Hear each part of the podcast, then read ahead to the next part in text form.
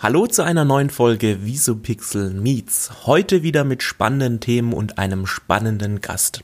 Alexander Faulk ist Geschäftsführer der Technologiefabrik Karlsruhe. Diese gibt Startups und Forschungseinrichtungen den Raum für Innovation. Mit Alex haben wir nicht nur über die Technologiefabrik als Tech-Inkubator gesprochen, sondern auch über spannende Veränderungen, die uns in Zukunft in der Welt erwarten werden. Viel Spaß bei Visopixel Meets Alexander Faulk.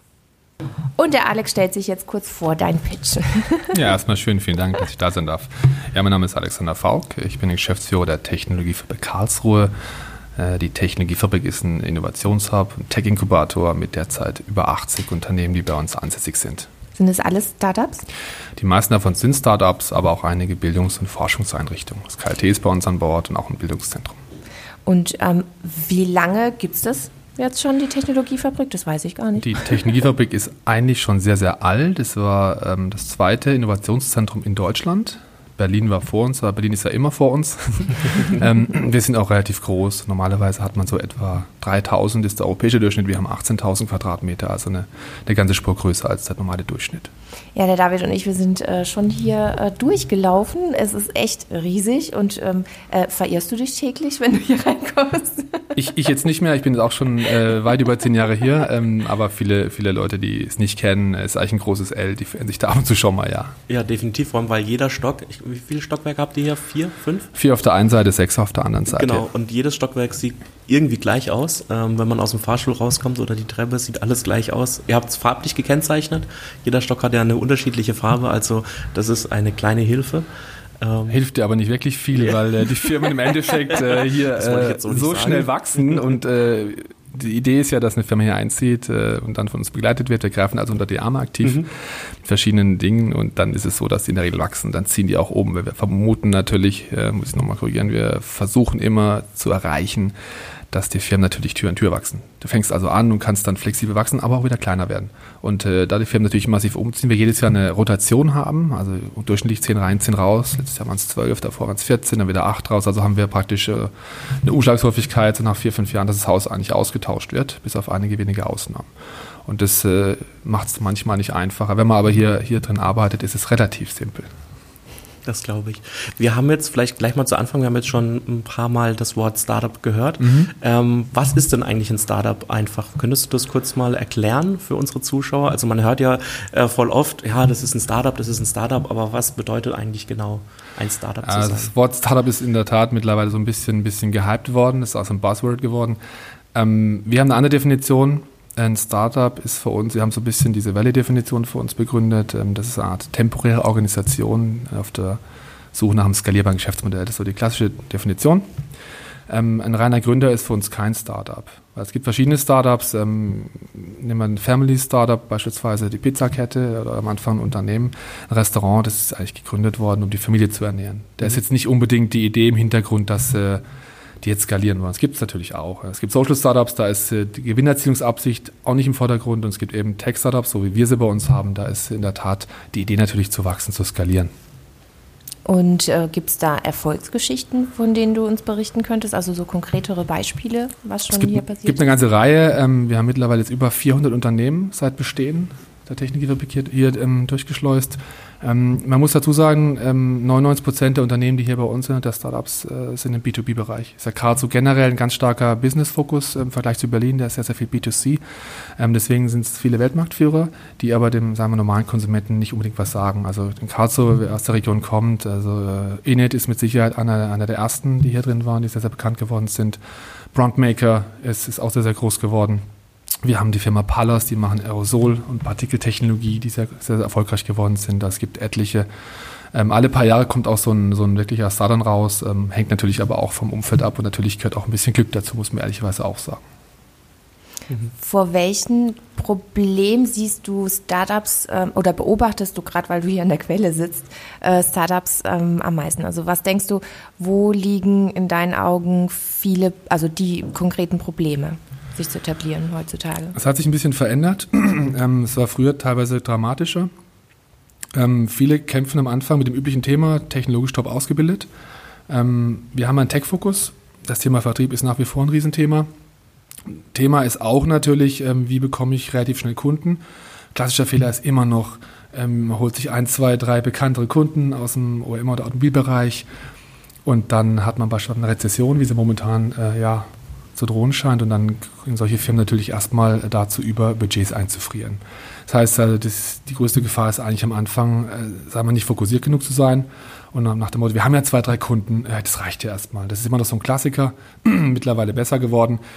Es kommt auf der anderen Seite aber was hinzu, was sehr positiv ist. Die Tatsache nämlich, dass mittlerweile Technologie sehr schnell geworden ist und dass natürlich sehr viele Startups diese Technologie beherrschen, während ähm, Mittelständler da oftmals Probleme haben, hinterherzukommen. Ist aber ganz normal, weil die dieses Know-how nicht aufgebaut haben.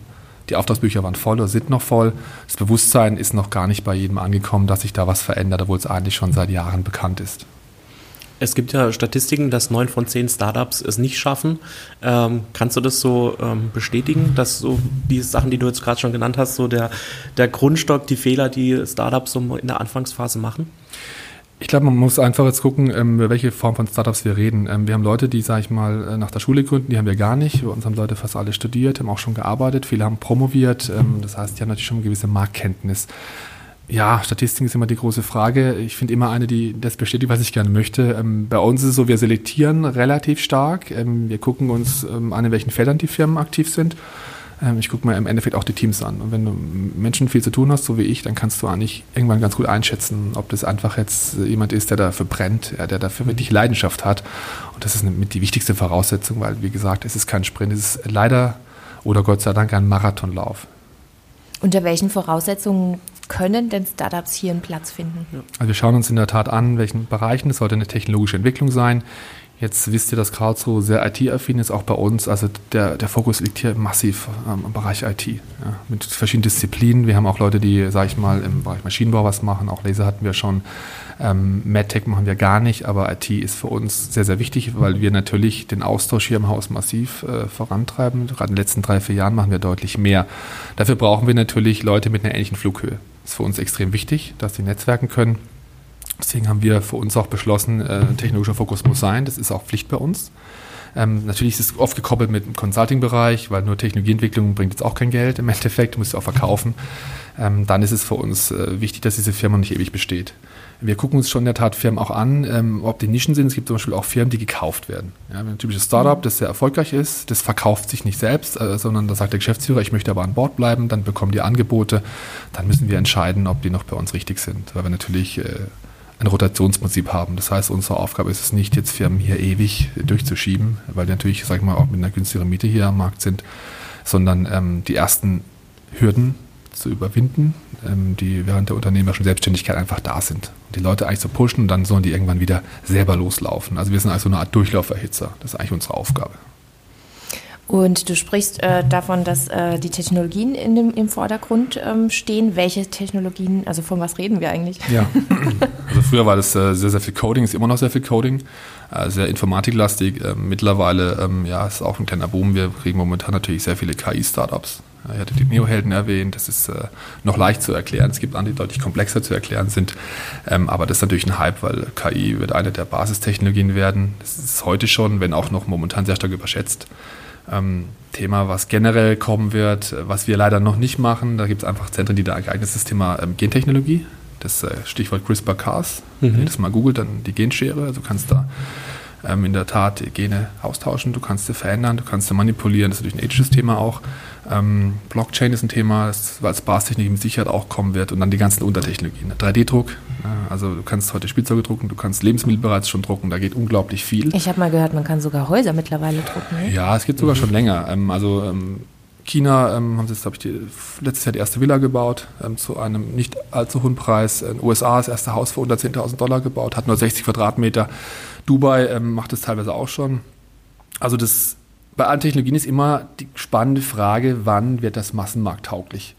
Mhm. Es gibt immer am Ende der Welt eine Forscherin oder ein Forscher oder einen hellen Kopf, der was entwickelt, aber das ist nicht massenmarkttauglich. Also wann ist es so billig, dass es praktisch jedem zur Verfügung steht? Und äh, wenn man das Thema 3D-Druck, das du ansprichst, ist deswegen relativ spannend, weil natürlich die Kosten da auch massiv nach unten gehen. Das gleiche auch bei dem Thema Genanalyse. Ähm, es war vor, vor, vielen Jahren unglaublich teuer. Dann hat es vor, ich, vor drei, vier Jahren noch 1000 Dollar gekostet. Mittlerweile kriegst du, glaube ich, für knapp über 100 Dollar kannst du praktisch mit einer Speichelprobe komplett deine DNA anschlüsseln lassen. Ähm, will vielleicht nicht jeder wissen, aber es ist natürlich ein unglaublich spannender Markt, äh, auch für Krankenkassen natürlich zu sehen, welche Risiken habe ich denn. Alle von uns äh, werden mhm. irgendwie krank und haben genetische Vorbelastung. Und das ist natürlich ein unglaublicher Markt. Die Chinesen sind da relativ stark dran. Das mhm. Thema Sprachbots ist auch spannend. Die Neohelden machen das im B2B-Bereich, ja, so wie Alexa für Business, haben sie gesagt. Ähm, wird aber auch im, im, privaten Bereich kommen. Man geht heute davon aus, auch die Zukunftsforscher, dass äh, etwa in zehn Jahren jeder so, so, fünf bis zehn oder mehr Sprachbots auf seinem Handy haben wird. Ähm, zum Bereich, äh, also stellen wir uns vor, wir, ich weiß, David, dass du deine Wohnung teilweise sehr smart gemacht hast. Ähm, Richtig, klar, dann ja. gibt es einen Lüftungsbot, dann gibt es äh, einen Heizungsbot, dann gibt es einen Kühlschrankbot. Also das ist, ist, alles technologisch schon möglich. Es mhm. ist halt noch nicht so billig. Ähm, es wird halt irgendeinen Metabot brauchen, der diese Systeme alle steuert. Aber im Endeffekt ist die Technologie heute schon da. Ähm, aber Technologie schafft natürlich auch nicht nur Vorteile. Damit hast du natürlich ein Datenthema, ne, aber es ist ein anderes Thema. Das ist auch ähm, unglaublich krass, wie schnell diese Technologien sich entwickeln, oder? Kommen wir überhaupt noch mit?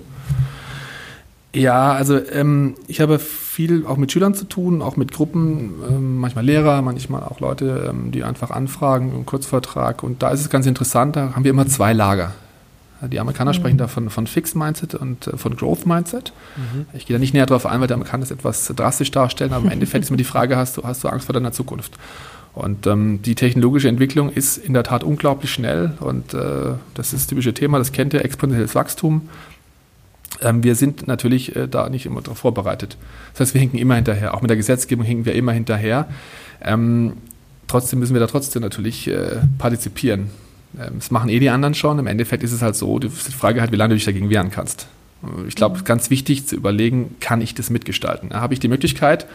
Ähm, es liegt nicht jedem, ist ganz klar. Ähm, und ich finde es auch bei Kindern wichtig, dass die nach wie vor im Dreck spielen. Das muss einfach sein, weil Digitalität ist jetzt einfach nicht alles. Ja? Ähm, aber ich glaube einfach, wir leben in einer Welt, die schneller werden wird. Ähm, es werden andere Fähigkeiten gebraucht zukünftig. Wir haben heute, wenn wir heute Kinder, Kinder beobachten, die heute geboren werden, man geht davon aus, dass die 100 Jahre oder älter werden. Das hat natürlich ganz andere Voraussetzungen. Und ähm, deswegen finde ich es wichtig, dass man sehr früh mit diesen Technologien beginnt, auch im Kindergarten schon, äh, auf einem gesunden Maße, ähm, aber den Kindern spielerisch äh, die Möglichkeit gibt, da zu partizipieren. Also wenn wir jetzt mal nach China schauen, da lernen die Kinder dann in der Grundschule Python programmieren. Das ist ja nicht was anderes als bei uns, wo du teilweise immer noch diskutieren musst, ob ein iPad in der Schule erlaubt ist oder eben nicht. Also das ist natürlich ein Bildungssystem, das darauf nicht vorbereitet ist. Und es gibt ganz tolle Beispiele in Karlsruhe. Die Ernst-Reuter-Schule zum Beispiel ist ein schönes Beispiel, die äh, Smart School ist. Ähm, aber Schulen müssen sich natürlich auch verändern. Und das hat natürlich, sagen wir, von der, vom Kleinkind über die Schule zur Befähigung auch äh, digitale Dinge zu tun, eben bis hin ins hohe Alter. Und äh, auch das Thema Wissen. Wissen hat eine unglaublich äh, drastische Halbwertszeit mittlerweile erreicht. Also für die Generation meiner Eltern ist es nicht wichtig zu wissen, wer Justin Bieber ist. Das ist vielleicht jetzt bei mir auch nicht so der Fall, aber für, für eure Kids ist es mit Sicherheit wichtig. Mhm. Und die Frage ist, wie lange reicht mir mein Wissen, das ich heute erworben habe, noch für die Zukunft? Also meinst du, das wird in Zukunft immer wieder erneuert werden müssen? Also nach zehn Jahren ist das Wissen so veraltert, dass ich schon wieder in ja. Äh, Studieren gehen muss? Oder? Ja, da gehen wir heute von aus. Also es ist so, also ich jetzt mal mich, ich habe studiert. Und ähm, dann war es früher so, ja, das hält dann so äh, bis so, ne? natürlich muss ich mich weiter qualifizieren, das machen wir heute auch schon. Also ich kann auch heute schon nicht mehr sagen, ich äh, mache mal eine Ausbildung, ne?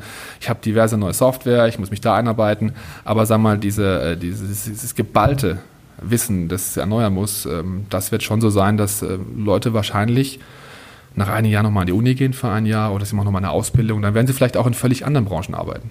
Also wenn wir heute ähm, uns nochmal die Kinder anschauen, die werden später in Berufen arbeiten, von denen wir heute noch nicht mehr wissen, dass es die geben wird. Denkst du auch, dass ähm, Ausbildungen oder Studien, äh, Studium ähm, kürzer werden? Also wenn man jetzt zum Beispiel guckt, äh, Lehrer, die müssen, was weiß ich, wie viele Jahre studieren mhm. oder äh, Rechtsanwälte, Jura geht, was weiß ich, wie viele Jahre und dann müssen sie noch mal äh, Praktika machen etc., bis sie dann überhaupt in ihrem eigentlichen Beruf arbeiten. Ähm, denkst du, dass sich das, diese Zeitspanne, die man investieren muss, um zu lernen, dass diese Blöcke kleiner werden, dass man mehr oder schneller lernt. Also letztendlich ist es ja dann immer noch der Mensch. Ich glaube, der kann nur bedingt in der Geschwindigkeit lernen. Ich glaube nicht, dass irgendwann mal noch so ein Sprung ist, wo der Mensch doppelt so schnell lernt, sondern ich denke mal, das ist begrenzt, mhm. aber das, was gelernt wird. Ich bin kein Bildungsexperte, aber ich glaube, dass Lernen äh, fokussierter stattfinden muss. Ich glaube, mhm. dass es äh, der Tatsache geschuldet ist, dass wir immer breiteres Wissen uns nicht aneignen können. Wir müssen uns spezialisieren. Dann wird es wahrscheinlich auch Berufe, Berufsbilder geben, die früher eben einen Bereich abgedeckt haben. Das sind mittlerweile dann mehrere Bereiche. Ich glaube, dass es kürzer werden kann, dass du dafür aber öfter lernen musst. Ja, mhm. Das glaube ich schon, dass es kommt, ja. Und ist eigentlich auch nicht schlecht. Also. Ja. Wenn man lernen mag. Aber das ist ja leider keine Floskel mit dem lebenslangen Lernen. Das wird noch, wird noch deutlich, deutlich intensiviert werden. Das heißt aber auch, die Quereinstiege werden wahrscheinlich größer werden, oder? Ja, also wir diskutieren ja hier mit dem Firmenhaus auch immer mal wieder bei Veranstaltungen oder einfach mal am Flur. Das ist ja das Schöne an, an diesem Gebäude. Du hast ja ganz, ganz viele tolle, innovative, helle Köpfe, äh, die teilweise sehr kontroverse Meinungen vertreten.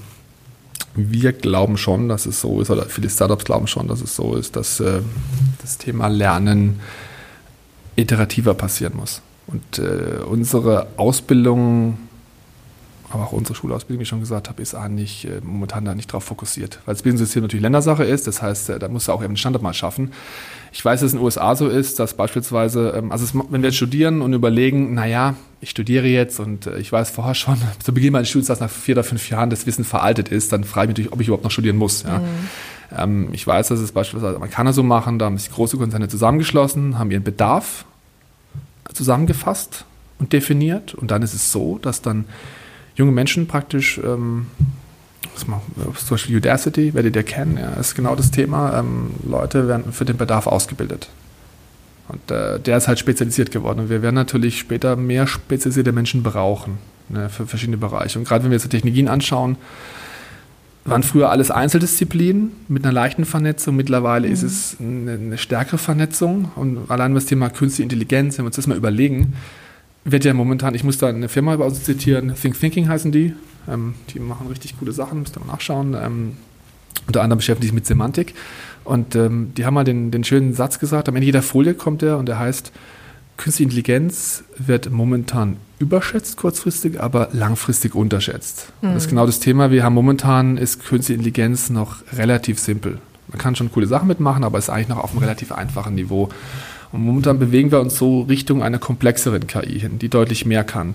Also wir gehen auch davon aus, dass ja, in 20 Jahren wird es anders sein. Aber es ist nicht so, dass jetzt auf einmal die KI alles ändert. Das sind viele Bereiche, die jetzt kommen, ähm, auch noch spielerisch.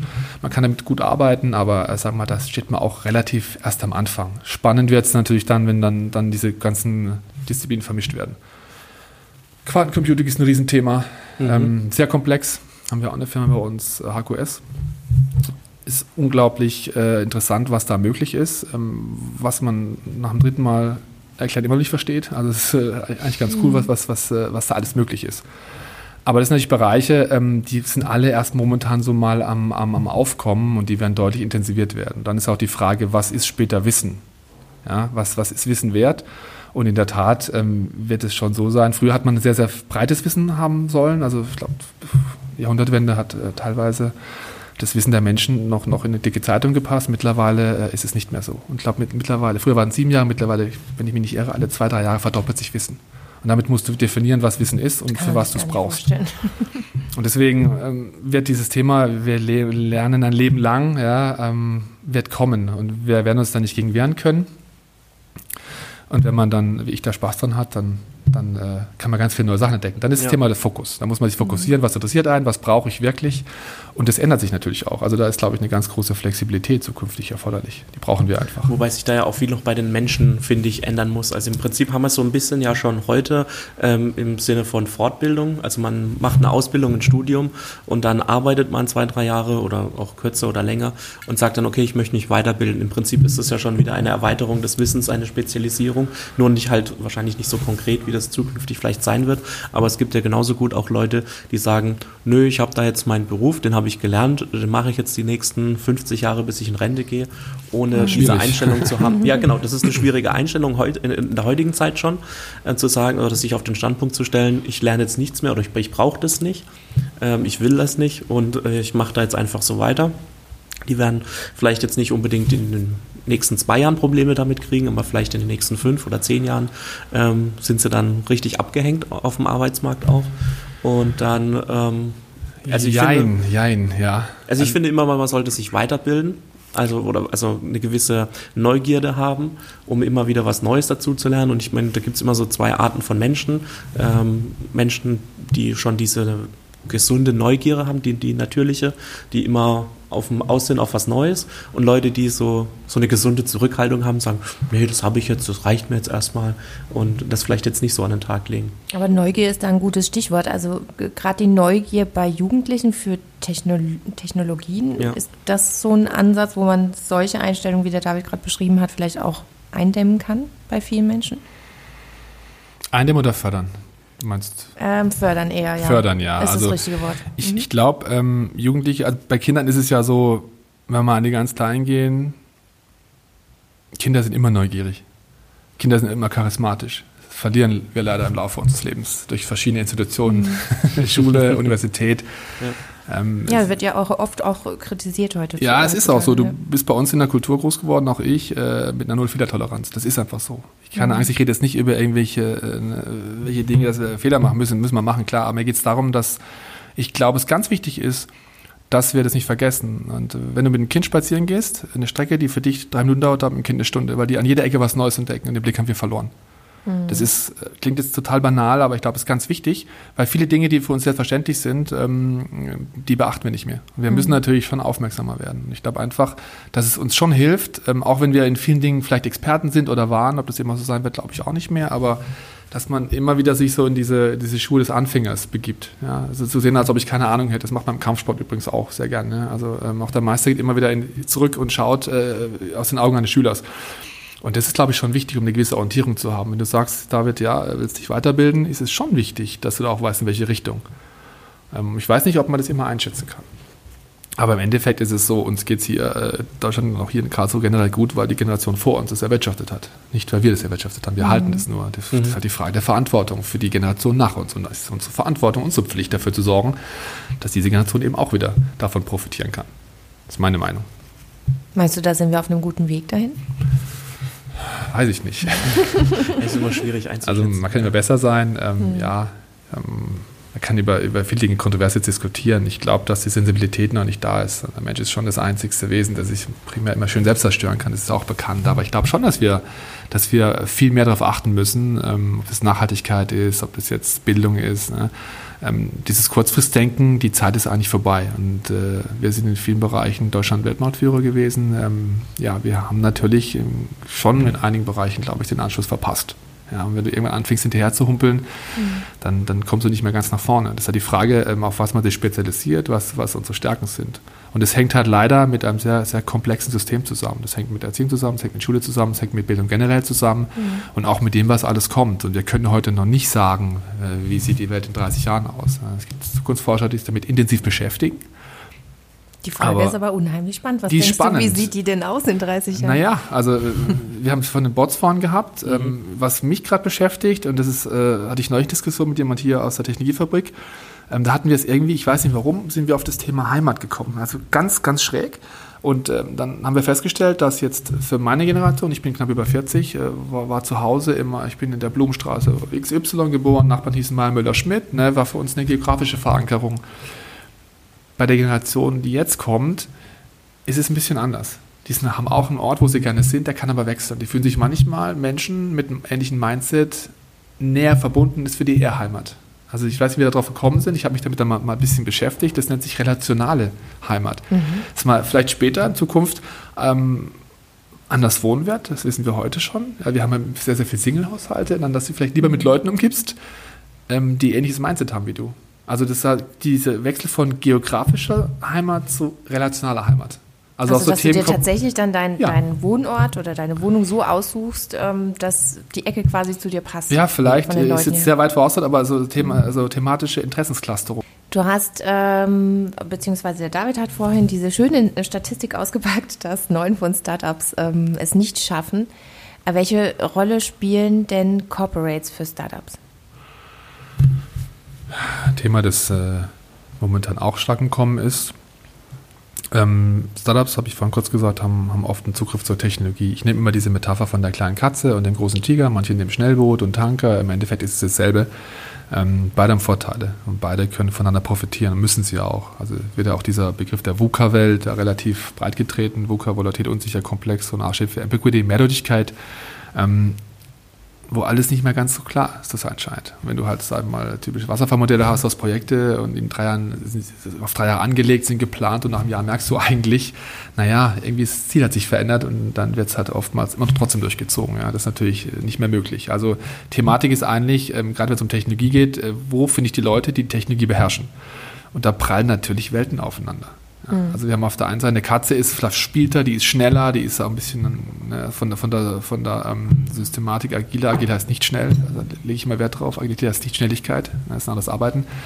Ähm, die finden vielleicht mal, mal den Wollknäuel hinter der Couch schneller als jetzt ein großer Tiger, der da gar nicht drunter kommt. Der natürlich, wenn der am anfängt zu laufen, viel mächtiger ist. Ne? Mhm. Ähm, die Erwartungshaltung ist natürlich eine ganz, ganz unterschiedliche. Und ich persönlich, ich achte immer sehr drauf, weil wir fangen das Thema auch gerade erst an, auch mit dem Thema Zukunftstüftler-Konferenz, hattet ihr auch mal, mal drüber gesprochen. Ähm, das war so ein erster Aufschlag, mal zu gucken, die Leute erstmal im ersten Schritt zusammenzubringen. Mhm. Erstmal diese, diese Hemmschwellen abzubauen, miteinander reden, miteinander sprechen. Das mhm. war einfach mal das Ziel. Weil schon immer noch ist besser als früher, aber immer noch sehr viele Vorurteile auf beiden Seiten. Da kommen die, die Damen und Herren mit den Anzügen, da kommen die Damen und Herren mit den Turnschuhen. Das ist natürlich äh, ein bisschen jetzt zugespitzt, was ich sage, aber das, diese Denke ist noch da. Und es ist schon so, wenn du in einem Großkonzern arbeitest ähm, und du bist sehr, sehr jung, dann hast du einfach ein Problem, äh, sichtbar zu werden. Ja, du hast, äh, und selbst wenn du es bist, äh, musst du so gut sein, dass sie dir sofort abnimmt, dass du das beherrschst. Das dauert mal zwei, drei äh, Gespräche und dann merkt man schon, okay, die, die Kollegen wissen, um was es geht. Und das haben wir bei den Neohelden auch gesehen. Da gibt es auch Anchormänner wie der Keo, der praktisch dann einfach ermöglicht, dass Leute da miteinander ins Gespräch kommen. Die brauchst du auch dann ist es schon so, dass man die Erwartungshaltung abstecken muss. Was erwartet denn ein Corporate vom Startup und umgekehrt? Ich sag mal, nach dem dritten Mal Kaffee trinken muss man da mal konkreter werden, weil im Endeffekt ähm, die wertvollste Ressource, die die Startups haben, äh, ist meiner Ansicht nach Zeit. Ja, also sie müssen hochproduktiv, müssen sie auch sein. Mhm. Die haben keine Komfortzone. Die können nicht sagen, ach, da gehe ich halt für mal Kaffee trinken, das geht nicht. Da mhm. muss eigentlich relativ schnell äh, überlegt werden, wie, wie committet man sich, was ist ein Ziel und am besten mein Ziel festlegen. Dennoch braucht es irgendwann natürlich feste Vereinbarungen. Das ist ganz, ganz wichtig. Ähm, was ich nicht so gerne sehe, ist, wenn, wenn dann ähm, auf Dauer nichts passiert. Dann haben beide eigentlich, es ist nett, man kennt sich, aber es muss am besten äh, am Anfang zumindest mal eine Vereinbarung kommen. Okay, wir haben das, das Projekt, wir arbeiten mal vier Wochen zusammen. Das muss eigentlich, ähm, da muss ein Timeboxing her. Da muss man einfach sagen, festen Iterationen machen, damit wir beide sehen, was wir davon haben. Was nicht gut ist, wenn dann, dann Corporates meinen, sie bekommen dann äh, permanent kostenlose Innovationsberatung. Mhm. Da achten wir schon drauf. Das ist ein Thema, das wir in den nächsten Jahren angehen werden. Da haben wir jetzt, jetzt angefangen. Es gibt einige, die machen das schon sehr, sehr gut. Ähm, es spielt noch nicht so die Rolle, aber klar, die Auftragsbücher sind voll. Ja, immer noch. Momentan ja, spüren wir natürlich schon, dass da eine Rezession kommt. Die wird wahrscheinlich kommen. Wir merken das auch im Haus immer wieder, weil wenn du halt große Kunden hast, dann frieren die, wie gesagt, die Budgets ein und da musst du schon gucken, ähm, eine gute Möglichkeit ist aber eben deswegen bestimmte Plattformen zu schaffen. Ich rede jetzt nicht von digitalen, sondern wirklich von realen, weil je digitaler die Welt, desto größer ist natürlich auch der Wunsch nach analogem Austausch. Das merken wir im mhm. Haus extrem, extrem deutlich. Äh, unsere Aufgabe ist, die Leute zu vernetzen. Und also wirklich ins Gespräch. Genau. Also das als ist, Menschen. Ja, das ist äh, natürlich ist dieses Gebäude extrem groß. Es lädt auch dazu ein, sich zu verstecken, was natürlich viele auch ganz gerne mal tun.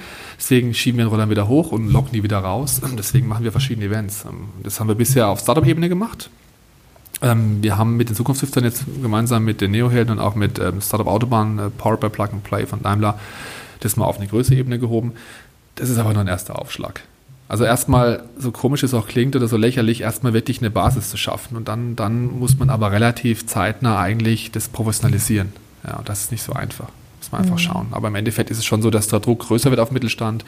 Es können beide profitieren, aber die Erwartungshaltung, die muss einfach übereinstimmen. Da muss einfach wirklich festgelegt werden, was erwarten wir von euch. Und dann wird eben Iterationsschritte gegangen, weil sag mal, ähm, für viele Corporates ist es so, und das sagen viele auch, naja, als, als größtes Unternehmen, das mittelständisch geprägt ist, ähm, haben wir schon Ruf zu verlieren. Ein Startup hat keine Komfort, sie müssen halt schneller sein. Also da muss man einfach schauen, wie passt das Puzzle optimal zusammen. Aber es gibt Möglichkeiten, das funktioniert im Haus auch ganz, ganz gut schon.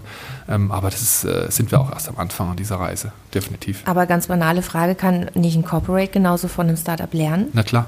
Das habe ich ja im Endeffekt genauso. Das Problem ist halt, wenn du halt, sag ich mal, 10, 15 Jahre dein feste Innovationszyklen mhm. denkst äh, und dein Produkt läuft immer, dann wirst du, glaube ich, irgendwann, und das ist menschlich, vielleicht bequem. Ja? Du mhm. hast den Druck nicht, der Laden läuft ja, ne, und irgendwann merkst du, oh, ne, dann die Auftrag ja voll, obwohl die Technologie schon weiter ist. Und das ist gefährlich, ist diese Gap, dass du praktisch irgendwann auf einmal darunter stürzt. Ähm, deswegen sind eigentlich alle gut beraten, sich damit das Thema früh zu kümmern. Die ganz Großen machen sowieso seit Jahren schon, die ziehen sich eigene Acceleratoren und Inkubatoren mhm. hoch. Ähm, es ist aber, du kannst jetzt nicht irgendwie Konzernmitarbeiter, der 20 Jahre lang äh, im Konzern gearbeitet hat, in Turnschuhe T-Shirts stecken und meint, es wäre cool. Ja. Auch Startups sind, sind am Anfang extrem flexibel. Ja. Wenn die anfangen zu wachsen, ähm, sind sie auch nicht mehr so flexibel. Ja. Dann gibt es auch dort Strukturen. Strukturen mhm. führst du immer deshalb ein, damit du natürlich, sagen wir mal, fokussiert bleibst und dass du Leute natürlich auch ersetzen kannst. Aber du bist ja am Anfang von diesem Startup-Team sehr abhängig. Äh, da macht da jeder irgendwie alles. Ja. Deswegen ist ein Startup auch niemals die kleine Version eines Unternehmens. Ja. Du hast da keine Abteilung, du hast einfach Leute, die eigentlich alles machen. Und da wird immer das Dringendste zuerst gemacht. Mhm. Was würdest du denn ähm, Startups so äh, als Tipp geben, was, auf was sie achten sollen, was so, ähm, so die so typische Fehler vielleicht. Genau, ne? mhm, die man auch vermeiden sollte, die jetzt vielleicht auch gerade an so einem, so einem Scheideweg stehen, so zwischen, okay, geht es jetzt durch die Decke oder verschwinde ich in der Versenkung? Ja, wir haben nicht so die typischen Startups, über die alle sprechen, weil die bei uns sehr, sehr tech-orientiert sind. Mhm. Was wir äh, beobachten sehr oft auch äh, ist das Thema Overengineering. Das heißt, ähm, wir, mhm. wir, wir basteln ein Produkt oder ein Feature mit, mit, mit tausend weiteren Features. Der Kunde zahlt aber halt eben nur für das, er haben will. Ja. Das ist halt diese Begeisterung, die die Leute, die technologisch geprägt sind, sehr oft haben. Und das muss noch dazu und das ist cool. Ne. Gibt es den schönen Spruch, ein Produkt ist äh, dann fertig, wenn man nichts mehr weglassen kann. Produkt ist dann fertig, wenn man nichts mehr weglassen kann. Mhm. Das steht natürlich manchmal im krassen Gegensatz zu Entwicklern. Ja, das ist mhm. sehr oft so, ähm, weil wir wollen einfach User-Oberflächen haben. Weil was wir nicht haben, ist Zeit. Ja, also auch wir alle, ähm, wir haben stagnierende Zeitbudgets. Es gibt immer mehr Technologie, wir müssen uns entscheiden, was nutzen wir. Wir haben aber nicht mehr Zeit. Also es ist oft so, ähm, das ist, na, also kill your darling oder erschieß ein altes Pony, auch wenn, wenn du da total begeistert von bist. Wenn der Markt es nicht nachfragt, und du leider halt manchmal auch den Kunden nicht gefragt hast, also Thema, das Thema ähm, Userzentrierung. Ne? Mhm. Das äh, wird ja auch so wie die Sau, Sau durchs Dorf getrieben, ist aber wichtig. Also von Anfang an nicht zu sagen, ich weiß, was der Markt braucht, denn wenn man mit Leuten redet, und es geht ja relativ schnell, muss einfach nur mal rausgehen, mit den Leuten sprechen. Und das äh, ist auch im B2B-Bereich so. Ist ein bisschen aufwendiger als im B2C-Bereich, aber ist, sonst ist, läuft halt die Gefahr, dass man komplett am Markt vorbei entwickelt. Und das hat, da geht Zeit verloren, Geld verloren. Und das kann sich so ein Blindschuss, kann sie dir ein, zwei Mal leisten, ähm, aber dann nicht mehr. Aber das ist das Thema einfach, wie gesagt, komplette Nutzerzentrierung. Das ist für mich ein extrem wichtiges Thema. Macht ja eigentlich auch Sinn. Ja. Trotzdem machen es viele nicht. Auch Mittelständler machen es oft nicht. Mhm. Ja, weil ich glaube, wenn man sich dann irgendwann hat man sich dann so eingeschossen und denkt, mhm. dass man weiß, was man braucht und äh, die Leute da draußen wollen. Ähm, und dann macht man so hinter sich die Tür zu und werkelt und bastelt und dann denkt man, okay, jetzt habe ich das Produkt und macht die Tür wieder auf und merkt, oh Gott, draußen hat Sie sich brauchen es ja gar nicht mehr. Ja, ja, wenn du dir kein Feedback einholst, und das ist auch sowas, das ist nicht mehr arrogant äh, von den, von den Firmen gemeint, das machen viele Startups, haben es früher auch nicht gemacht, aber im Endeffekt, das hängt über Generationen abhängig ist das. Ähm, Feedback-Prozesse bei jüngeren Menschen, also wir haben im Haus vier Generationen. Wir haben wirklich vom, vom, vom, vom Entwickler, der, der auf dem Studium kommt, bis hin zu Leuten, die schon mehrere Unternehmen erfolgreich Kunden verkauft haben, wir eigentlich eine ganz breite Range. Und das ist schon sehr spannend zu sehen, diese, diese Generationen zu verschieben. Also sag mal, wir reden mit Leuten, die halt schon, schon deutlich älter sind, länger da sind, anders als mit Startups, weil jüngere Startups wollen anderes Feedback haben. Da kannst mhm. du auch unfiltriert raushauen, was Sache ist, die nehmen das auch nicht persönlich. Ja? Das ist Frage der Augenhöhe. Und das ist für uns extrem wichtig, ähm, weil wir natürlich auch, wenn es mal nicht so läuft, bekommen wir das mit. Wir bekommen sehr viel mit, weil das halt auch teilweise mit vielen Leuten doch etwas enger sind. Das ist halt sehr familiär hier im Haus. Das heißt, du bekommst dann auch viel private Sachen mit äh, von einigen Leuten. Das ist auch belastend manchmal. Also mich jetzt weniger, weil ich das schon sehr lange mache. Aber das ist auch immer die Frage, du, du kennst ja die Situation. Ne?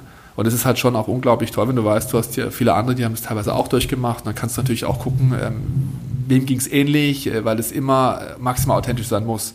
Ich akzeptiere immer Leute, die selber Unternehmen haben, mehr als ein Berater, der nie gegründet hat. Das ist einfach so. Und gerade die junge Generation, die sind extrem auf Austausch, ähm, ist extrem wissbegierig. Und das hat sich massiv verändert.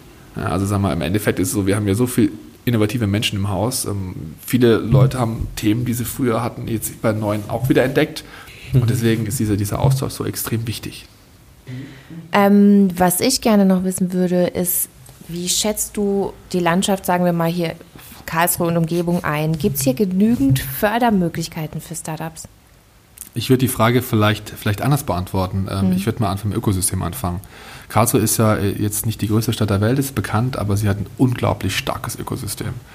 Ähm, das ist vielen gar nicht so bewusst. Auch, auch uns manchmal selber müssen wir das immer, immer wieder äh, vor Augen halten. Wir haben hier eine Top-Hochschullandschaft, wir haben hier super Initiativen, äh, wenn ich über die Straße schaue, Cyberforum, rechts von uns FZI, Technologiepark, wir haben die IAK, wir haben die Handwerkskammer, wir haben die Gründerallianz, also eigentlich sehr, sehr starke Bündelung in Karlsruhe. Mhm was es natürlich für uns unglaublich vereinfacht. Das heißt, wir kennen die Leute alle persönlich. Das heißt, wenn da ein Projekt ist, dann kann man sich schnell zusammensetzen. Du bekommst auch jeden. Das ist in anderen Städten, glaube ich, nicht so. Wir haben ja, glaube ich, im Endeffekt doch ein großes Ziel. Ja, und das ist im Prinzip, die Leute hier, hier ins Glück zu bringen und erfolgreich zu halten. Natürlich haben wir ähm, vis-à-vis KIT, ist natürlich auch für alle hier, davon profitieren hier alle in Karlsruhe. Ja. Mhm. Das ist natürlich unglaublich spannend. Ja, Fördermöglichkeiten äh, war früher ein sehr, sehr großes Thema. Es gibt schon viel. Es ist halt ein Dschungel nach wie vor. Also wir selber arbeiten da mit der IHK sehr eng zusammen. Wir haben ein IHK-Servicebüro bei uns. Ähm, das machen die viel besser als wir selbst, weil es natürlich ein Bereich ist, der sich permanent verändert. Ja. Und ähm, ich bin der Meinung auch, ähm, Kooperationsstärkenkompetenzen. Das heißt, wenn wir Dinge äh, nicht so gut können wie andere, dann sage ich mal, dann soll es die anderen machen. Ich habe kein Problem, immer zu sagen, pass mal auf, äh, geht da und dahin, die machen das besser als wir. Das ist im Endeffekt auch, auch zielgerichteter. Unser Ziel ist es eigentlich, äh, dass die Region hier äh, stärker wird. Das ist auch ein Wirtschaftsförderungsaspekt, den wir haben. Ähm, das ist für uns extrem wichtig. Deswegen sagen wir auch, wir gucken, wir haben Leute, die sind von anderen Bereichen viel stärker als wir. Wir haben unseren Fokus und ich bin Freund von Stärken, Stärken und nicht von, von, äh, von anderen Dingen mit extrem viel Aufwand aufzubauen, die andere eh schon besser machen.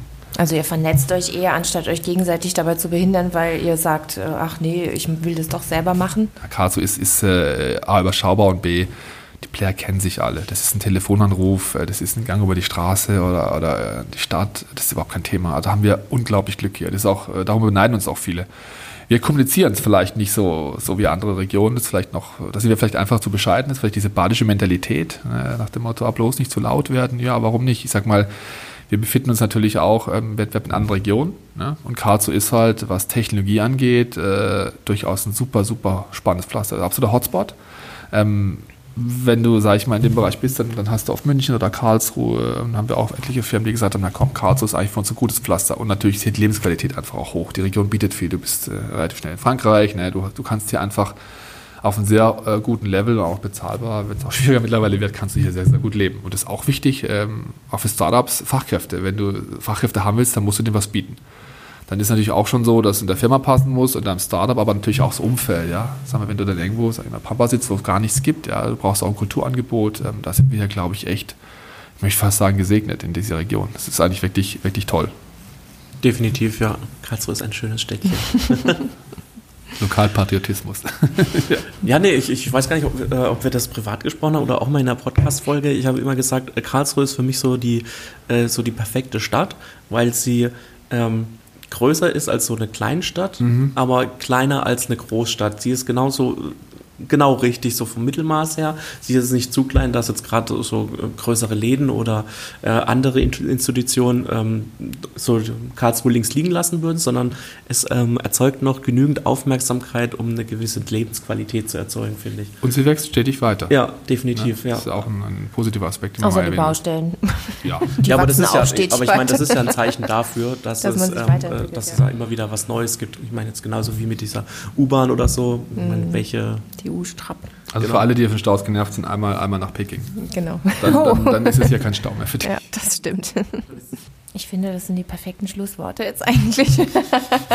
Aber vielleicht erzählst du uns gerade noch, beziehungsweise sagst unseren Hörern, wo, ähm, wo kann man die Technologiefabrik erreichen, wo kann man sich darüber informieren. Ihr habt eine neue Homepage. Ja, genau, die haben wir gerade neu gemacht. Ähm, das war auch ein sehr, radikaler Schnitt. Ich habe vorhin gesagt, Kill Your Darling, äh, die haben wir letzte Woche neu gelauncht. Ähm, unser Ziel ist eigentlich, mit Leuten ins Gespräch zu kommen. Ja, das heißt, du findest bei uns Sachen auf der Website, www.technologiefabrik-k.de. Ähm, wir sind über, aber über alle Kanäle erreichbar, ob es Instagram ist äh, oder über Facebook. Einfach anschreiben. Wir antworten sehr schnell. Und ähm, es haben eigentlich ja, unglaublich viele Leute hier, äh, mit denen wir viele Sachen machen. Und also wer, wer partizipieren will, jederzeit gerne, findet wir immer Lösungen. Und ansonsten, ja, gibt es immer wieder Veranstaltungen, wo man uns besuchen kann. Wir sind ja auch nicht so klein, wir sind hier in der schönen Ausstadt angesiedelt, gegenüber des äh, Höfner Burghof. Also gibt es auch ein ganz schönes Terrain hier. Und, Und die Veranstaltungen sind immer zu empfehlen. die haben ja auch schon mitgemacht. Du musst ja gucken, was, was für dich passt. Ne? Ja. Das ist wie so ein Obstkorb, du nimmst dir einfach das raus, was du brauchst. Und wenn du Lust auf einen Apfel hast, dann holst du dir halt keine Banane, sondern einen Apfel. Deswegen, so, so machen wir das eigentlich. Logisch. Voll gut. Super. Ja, dann sagen wir mal Dankeschön, dass wir heute hier sein durften. Danke, ja, danke dass, dass ich da sein darf. Rede und Antwort gestanden hast. Und dann Möchtest du auch noch was sagen? Nee, ich wollte mich nur bedanken, dass du dir die Zeit genommen hast, wirklich uns äh, hier so viel Input zu geben. Sehr gerne. Und ähm, bis zum nächsten Mal. Ja, mach's gut. Genau. Tschüss. Ciao.